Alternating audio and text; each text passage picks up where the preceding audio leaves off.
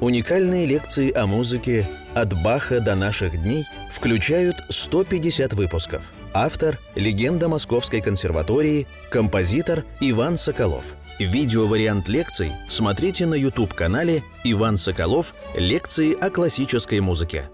Дорогие друзья, мы начинаем 80-ю лекцию нашего цикла «Композитор Иван Соколов о музыке». В прошлый раз мы занимались Брамсом.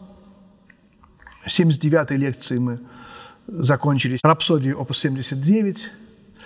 Я думал о том, перейти ли э, сегодня в этой следующей лекции к Дебюсси.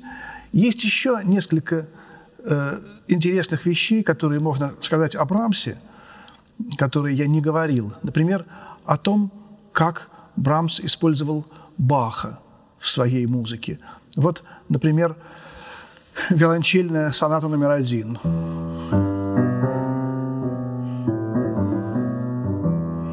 Вот эта тема взята из искусства фуги Баха.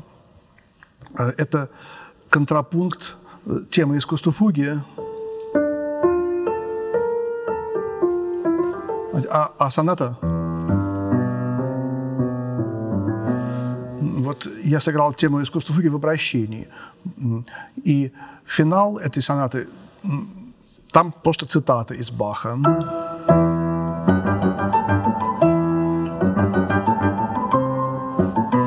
Это тоже один из контрапунктов искусства фуги. Вот такова связь первой виолончельной сонаты Брамса с Бахом. Э, также Брамс связывает свои скрипичные сонаты с романсами собственными. Финал первой скрипичной сонаты – это романс э, «Дождевые капли» Рейген Тропфен.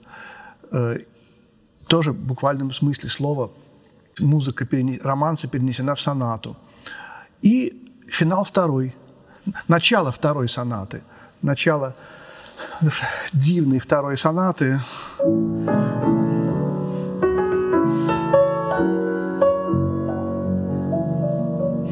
вот это главная партия. Э, тут тоже скрипка играет фа диез. Помните, э, мы говорили о фа диезе, об этой Эмме Энгельман. А побочная партия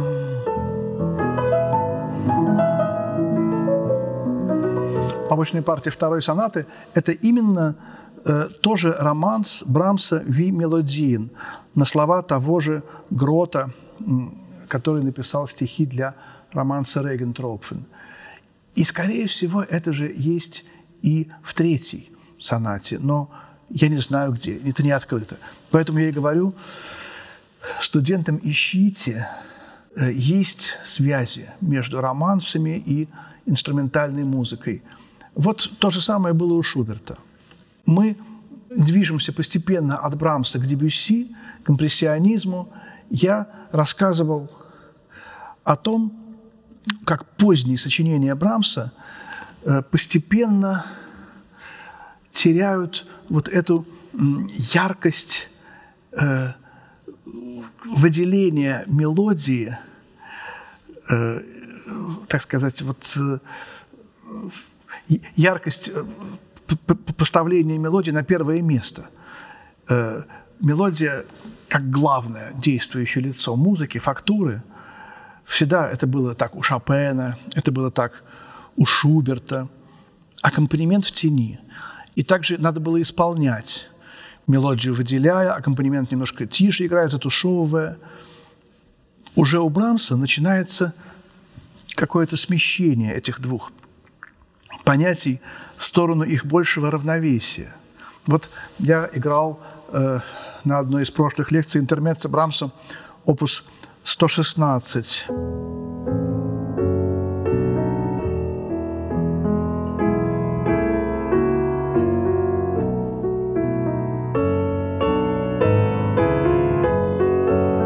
Вот это. И мы говорили о том, что здесь э, мелодия э, непонятно где. В правой руке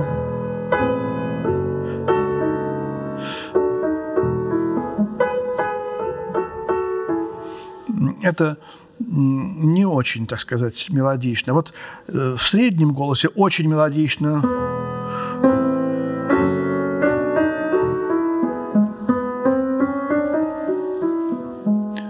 Э, и, но это средний голос, самый как бы неслышный он должен быть. Ну и бас такой довольно интересный по квартам. Потом все меняется. Бас делается хроматическим.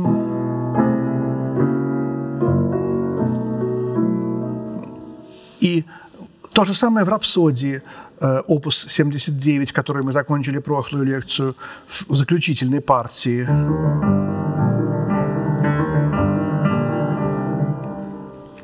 Когда я учил ее, я думал, а где же здесь мелодия? Э, мне казалось в левой руке. А в правой руке, где должна быть мелодия, там же одна нота.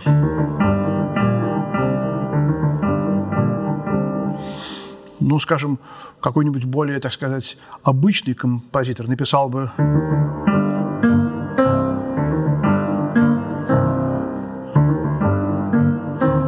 там так.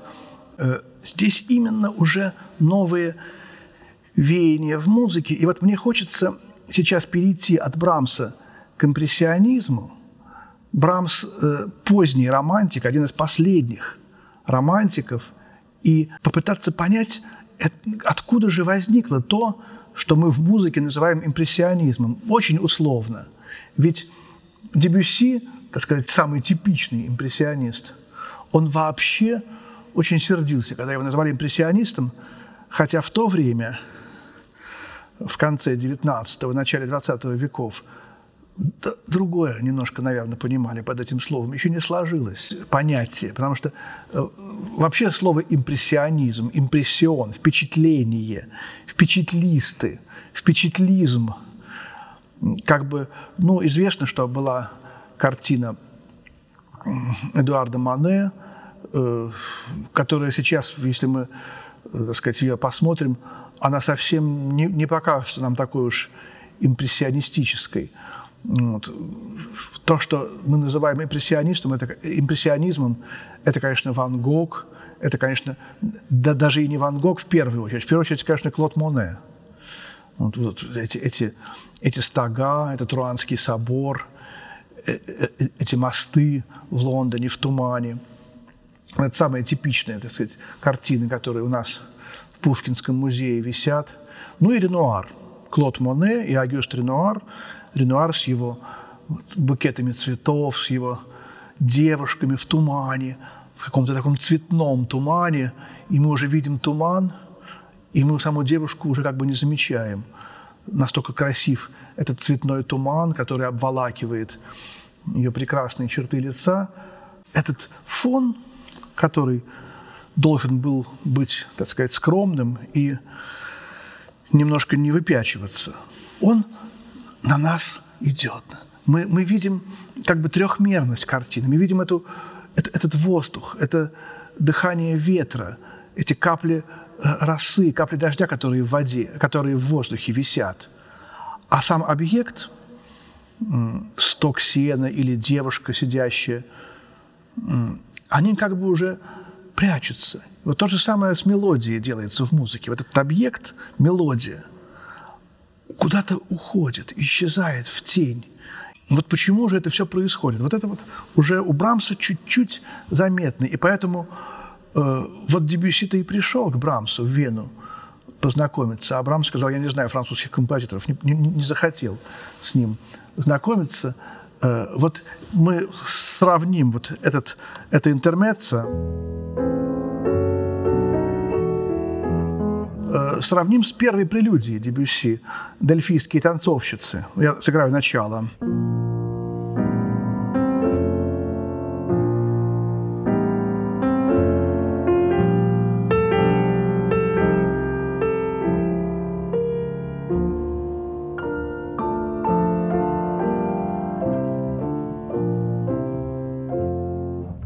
Вот здесь тоже мелодия спрятана в среднем голосе, в первых двух тактов. она хроматическая, а аккомпанемент в басу и наверху диатонический.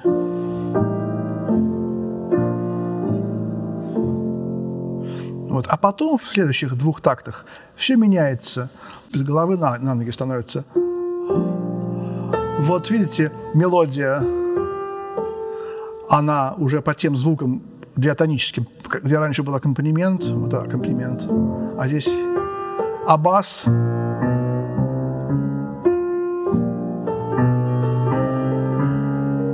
абас хроматический. Вот такого рода вещи, и мы уже как бы думаем, а где же мелодия, а где аккомпанемент, а где главное, а где второстепенное, а что важнее. И вот если мы попробуем понять вообще, ну давайте вспомним немножко весь курс наших лекций, когда началась вообще в музыке мелодия, откуда она взялась. Ну, я, конечно, не имею в виду сейчас фольклор, какие-то барды, министрели. Вот была средневековая полифония. И, конечно же, XVI век, Лютер, который упростил музыку. Полифония э, уже как бы воспринималась как нечто тяжеловесное, слушать ее было трудно, тяжело, тем более григорианские песнопения, не характерные. И вот это народное, э, оно входит в церковь. Э, народные песни, рыночные мелодии, они делаются церковными, они выцерковляются. И главное, что из э, этой однородной ткани равноправных полифонических голосов выделяется один, выделяется самый э, важный голос – мелодия. И вот это была революция, против которой концептуально многие выставали, потому что как бы человек вдруг почувствовал себя, так сказать, важнее, чем Бог. Вот. И вот отсюда, именно с этого времени, примерно, конечно, и начинается в живописи выход картины из иконы, возрождение. Постепенно э, образная перспектива исчезает. В иконе э, прямая перспектива делается. Вот, потому что именно вот полифония – это именно и есть э, обратные перспективы, средневековая полифония. А лютеровская гомофония, протестантская, это прямая перспектива, это наше земное искусство, это понятное, интересное, живое, человеческое вот, и реальное. И вот здесь так все продолжается э, вот в эпоху Баха в XVIII веке. И вот это мы, мы привыкли, так сказать, мелодия, гармония, что может быть более естественное. И вдруг э, все это начинает опять шататься. Я, помните, сравнивал историю музыку, музыки с обертоновым звукорядом, да?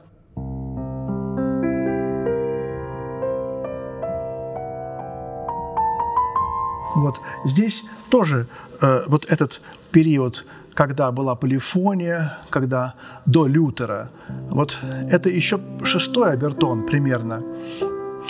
Здесь как раз именно э, музыка еще подвешена в воздухе, она не заземлилась, тяготений нет, модальность царствует. Э, семиступенный лад – может начаться на любой ступени и закончиться на любой ступени. Нет привязки к тонике, к главной э, ноте. Потом появляется седьмой обертон, доминант септ. Вот он, доминант септаккорд. И мы вступаем в новую эпоху, эпоху мелодии. Это именно происходит седьмой обертон, это протестантизм, это Лютер. Это начало уже того, где возникнет Бах – и, и вот, видите, музыка заземляется, она появляется тоника доминанта, появляются тяготения, притяжение. Тяготение, притяжение – однокоренные слова, притяжение музыки к земле.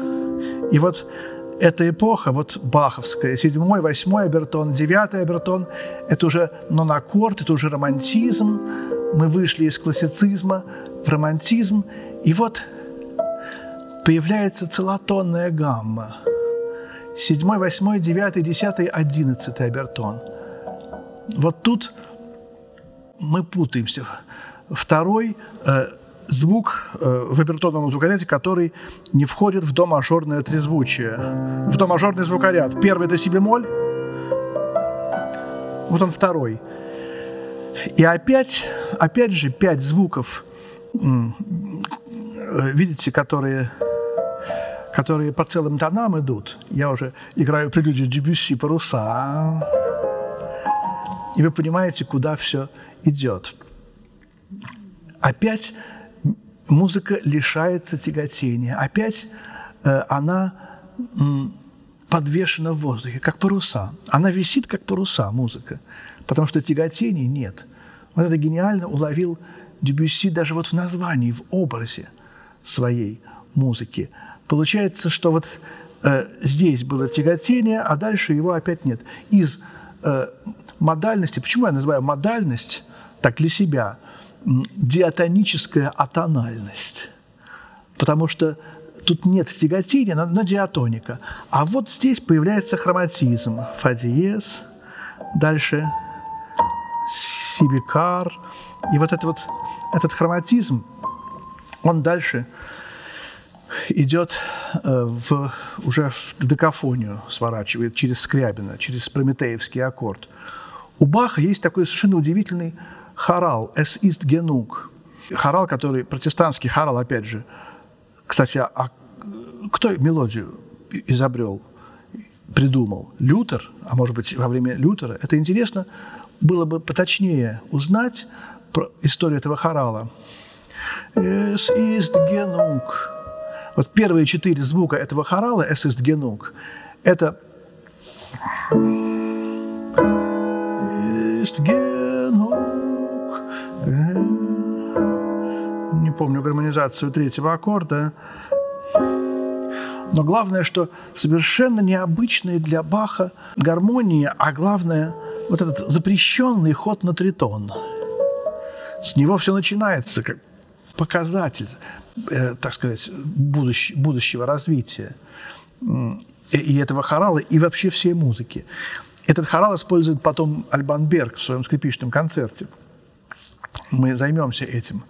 Но там будет как раз последние четыре звука 12-тоновой серии. И, в общем, Берг, он, видимо, чувствовал всю эту систему, о которой мы сейчас говорим, если, если не знал ее через Теодора Адорна, а может быть и сам, может быть Шонберг, это все идеи витали в воздухе. Идеи связи религии, обертонного звукоряда, общественных процессов в музыке – и, конечно, гениальных композиторов прежде всего. Ну и идеи связи разного вид, разных видов искусств. Вот мы сейчас говорим о связи музыки и живописи. Уже Тернер, английский художник конца XVIII, вдумайтесь, начала XIX, до всякого импрессионизма, в расцвет классицизма, уже пишет фантастические пейзажи морские, любит изображать туманы, какие-то морские битвы, э, смерчи, фейерверки, где много было бы игры света, воды. И это уже почти импрессионизм. Вот в последней прелюдии Дебюсси «Фейерверк» как раз... Ну, что тут?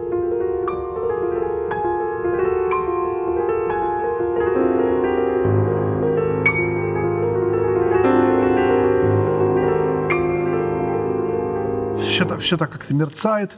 Это почти Тернер, но уже в музыке. Даже можно, нельзя представить себе, что в то время, когда Тернер писал свои картины, что-то было бы подобное в музыке.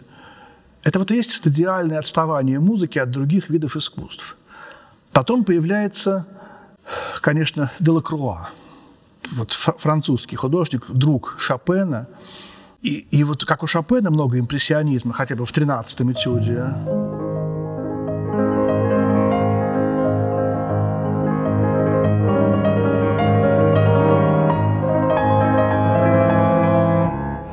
Все вибрирует, все поет, э, прямо мы слышим этот воздух, каждый листочек на дереве э, дрожит, переливается под светом солнца. И вот это же рисует и Делакруа. Сам портрет Шопена, у него замечательный, есть э, пейзажи, много других художников, которые также изображали свет. И это предшественники вот этого импрессионизма, того, что потом в живописи назвали импрессионизм, а потом уже слово импрессионизм перешло из живописи и в музыку. Не знаю, есть ли импрессионизм в поэзии, скорее, там скорее символизм в это время был. Вот давайте вот возьмем Россию, русскую музыку. Вот римский Корсаков. Э, Чайковский, конечно, еще никакой не импрессионист. Это типичный романтик, мусорский. Э, вообще его трудно, так сказать, назвать романтиком мусорского. Как раз вот Мусорский ближе всего-то и был к Дебюсси. К Мусорскому очень трудно приложить какое-то какое-то слово классик, романтик, импрессионист, ни то, ни другое, ни третье, а вместе с тем и то, и другое, и третье. И вот появляется римский Корсаков, всего на четыре года младше Чайковского, но вот он-то уже как раз типичный русский импрессионист. Хотя, конечно, потом будут и Рахманинов, и ранний Скрябин, которых с большим основанием можно назвать импрессионист, импрессионистами. Но вот именно вот краска, краска у римского Корсакова – это самое главное. Первым, кто стал говорить вообще о том, что тональности имеют цвета, вот ми мажор – это синий, ре мажор – это желтый, э, ми бемоль мажор – тональность крепостей и городов. Вот у него были такие ассоциации, и вот этот цвет, он был невероятным мастером инструментовки. И он свой красочный оркестр просто видел, видел. И он был, пожалуй, первым, кто писал свои партитуры, не знаю, все ли, но, по крайней мере, некоторые, сразу в партитуру.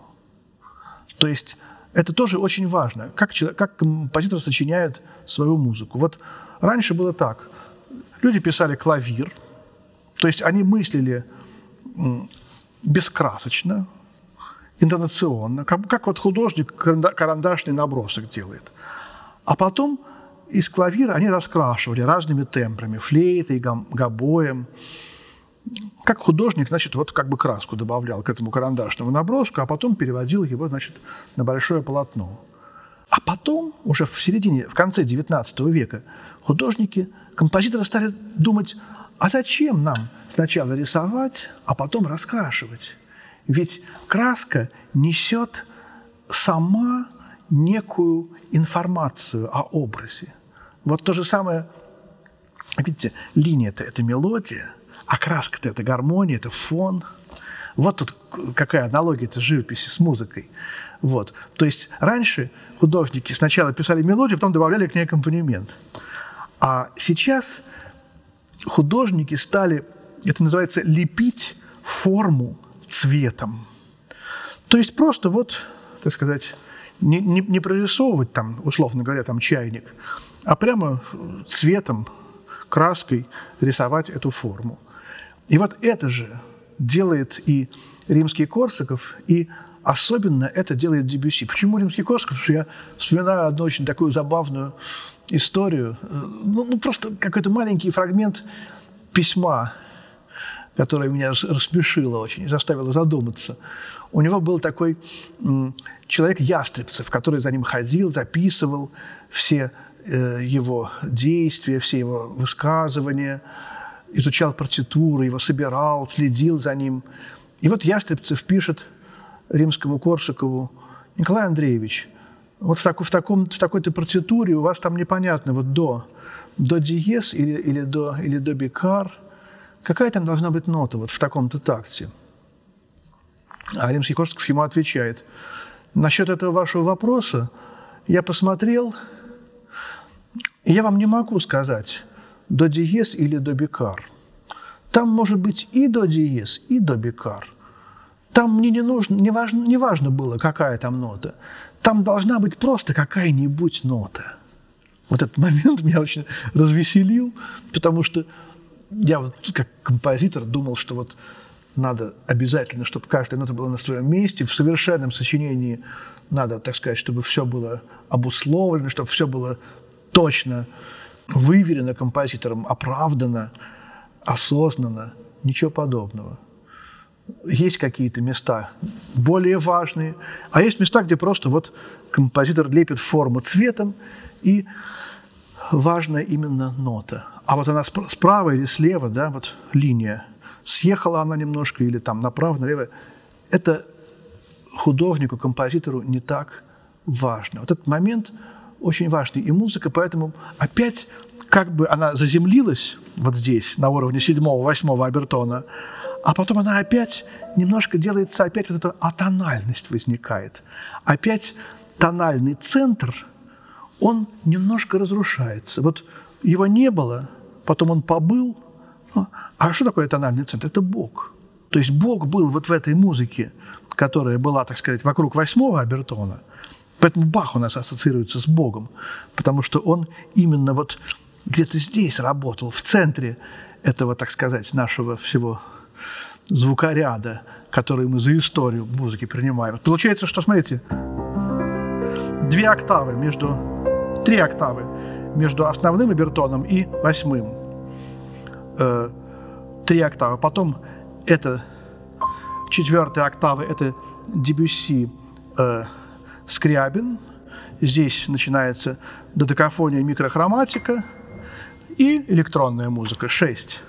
То есть Бах получается точно в середине э, истории э, осмысления музыкальным человечеством одного звука, его обертонов, истории услышания ухом этих обертонов. Вот что так, довольно интересно для меня лично. Вот я не, не рассматриваю эту теорию как самую основную, так сказать, какую-то вообще для развития, но для меня лично эта теория много объясняет. Я понимаю, почему вот эта вот божественная середина этого обертона, почему она там, где тяготение, почему она в музыке остается для массовой публики основной, почему публика хуже воспринимает музыку до Баха и музыку после, ну вот, скажем, Шонберга, там, Веберна, а может быть даже и после Дебюсси где-то вот так вот. Э, потому что вот именно вот это очень сходные этапы, и поэтому именно нужно наше сознание, наше восприятие музыки туда распространять. Если мы профессионалы. Профессионал должен любить все. Как говорил Танеев, музыканты делятся на профессионалов и любителей. Любители любят, но не знают, профессионалы знают, но не любят. Вот. Но это, конечно, шутка. Вот. А поскольку мы как, как ты вот с детства как-то больше любишь вот эту известную музыку. Ну, Шопен, Шуберт, Бах, Бетховен, Моцарт. Вот. А потом уже, когда делаешься профессионалом, начинаешь идти в две разные стороны. И к э, старинной музыке, и, конечно же, в первую очередь для нас, для композиторов современных, к музыке современной. И выбирать для себя что-то так сказать, в, это, в этой области. Вот такие мысли мной овладевают, когда я говорю о импрессионизме. Вот лепить форму цветом. А что делается в поэзии?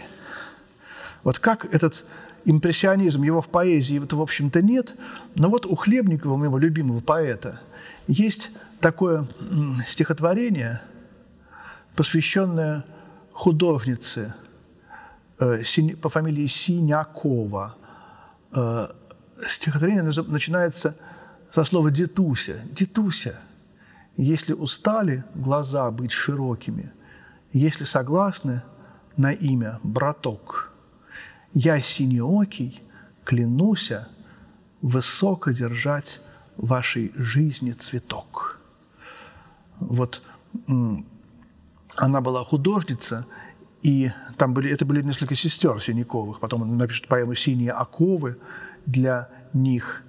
Э, но сейчас я говорю и начинаю сомневаться, а Синяковой ли посвящено это стихотворение. Как бы то ни было, может быть, я запамятовал, может быть, другая была художница, молодая художница, с которой они ездили в Сочи. И там в этом стихотворении есть удивительное э, одно, одна строчка. «Знаю, прекрасны вы, цветок голубого». Вот он говорит, что он сорвал этот цветок, сравнивая ее с цветком. Э, я, я ведь такой же, сорвался я с облака. Он пишет, он, он ее сорвал, а, а сам он сорвался с облака. То есть как бы два направления, снизу вверх и сверху вниз. Вот. А потом вот меня поразило, прежде всего, вот в связи с нашей темой импрессионизм, лепить форму цветом, не голубой цветок, а цветок голубого, голубого. То есть э, цветок голубого цвета, цветок вот как бы из... Представим себе небо голубое. И вот из, из этого цвета мы лепим форму цветка. Хлебников лепит форму цветом. И он не говорит голубой цветок, а он именно в импрессионистическое выражение дает. И мы прямо видим этот цветок. Я почему-то вспоминаю сейчас э, художника Яковлева, Владимира Яковлева, который уже нашего 20 века, 34 года рождения, потрясающий, почти слепой художник, один из моих любимейших художников, друг поэта Геннадия Айги, он свои такие детские наивные цветы рисовал. Удивительный совершенно человек, мы о нем поговорим в свое время. И вот этот вот цветок голубого для меня является иллюстрацией того, как э, музыканты и художники понимались поэтами. Я э, расскажу о Дебюсси в следующей лекции, расскажу о его э, становлении, и мы пойдем по прелюдиям дальше. А первую лекцию я завершу э, исполнением и рассказом о прелюдии Дебюсси «Дельфийские танцовщицы». «Дельфийские танцовщицы». У Дебюсси была открытка – Э, с изображением этих дельфийских танцовщиц. Дельфы – это э, древний город греческий, и барельеф каменный, естественно. Танцовщицы двигаются. И вот здесь тоже, посмотрите, они, э, это была открытка, которая стояла, написана в столе Дебюсси. Посмотрите, вот мой папа, специалист по античности, Глеб Иванович Соколов – он часто говорил, как удивительно древние греки изображают в камне прозрачные одежды. Вот у них камень, у них нет стекла, у них нет даже никакого, никакой разрисовки. Но видно, что вот этот камень – это нога, а, а на ней одета юбка. И видно, где юбка, а где нога. И как это в камне возможно? Вот это совершенно тайна, загадка. И вот здесь тоже все то, о чем я только что говорил в связи с живописью, с поэзией, с э, музыкой, мы видим в скульптуре дельфийские, в этих дельфийских танцовщиц. Здесь именно вот форма и цвет, вот как бы само тело этой девушки и это легкое покрывало на нем. Вот два понятия. Понимаете, как тело как мелодия, как главное, а покрывало как аккомпанемент, как гармония, как фон. И вот здесь они сливаются. И у древних греков непонятно, где юбка, а где нога. Так, грубо говоря. И вот тут Получается, что они, эти древнегреческие скульпторы, безымянные, великие, почти все безымянные, там, может быть, Фидий, Лисип, несколько мы знаем вот, имен, э, древнегреческие скульпторы, они, в общем, как бы тоже все, все то, о чем мы сейчас говорим, чувствовали, знали и понимали. Вот что меня поражает. И вот, вот эта прелюдия дельфийские танцовщицы, о которой я говорил и которую я начинал играть с, этим, с этой мелодией в среднем голосе, она сейчас прозвучит вся целиком. И на, на этом мы эту лекцию завершим. Дебюси, прелюдия номер один из первой тетради «Дельфийские танцовщицы», 1910 год.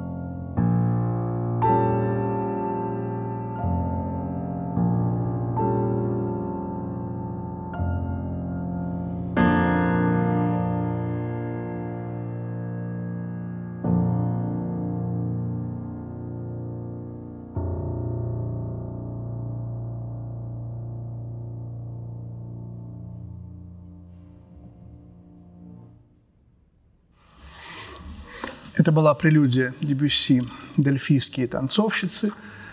И мы закончим 80-ю лекцию от Брамса к Дебюсси. Лекцию, в которой мы приблизились к загадке импрессионизма. Это была 80-я лекция нашего цикла композитор Иван Соколов о музыке. Всего доброго.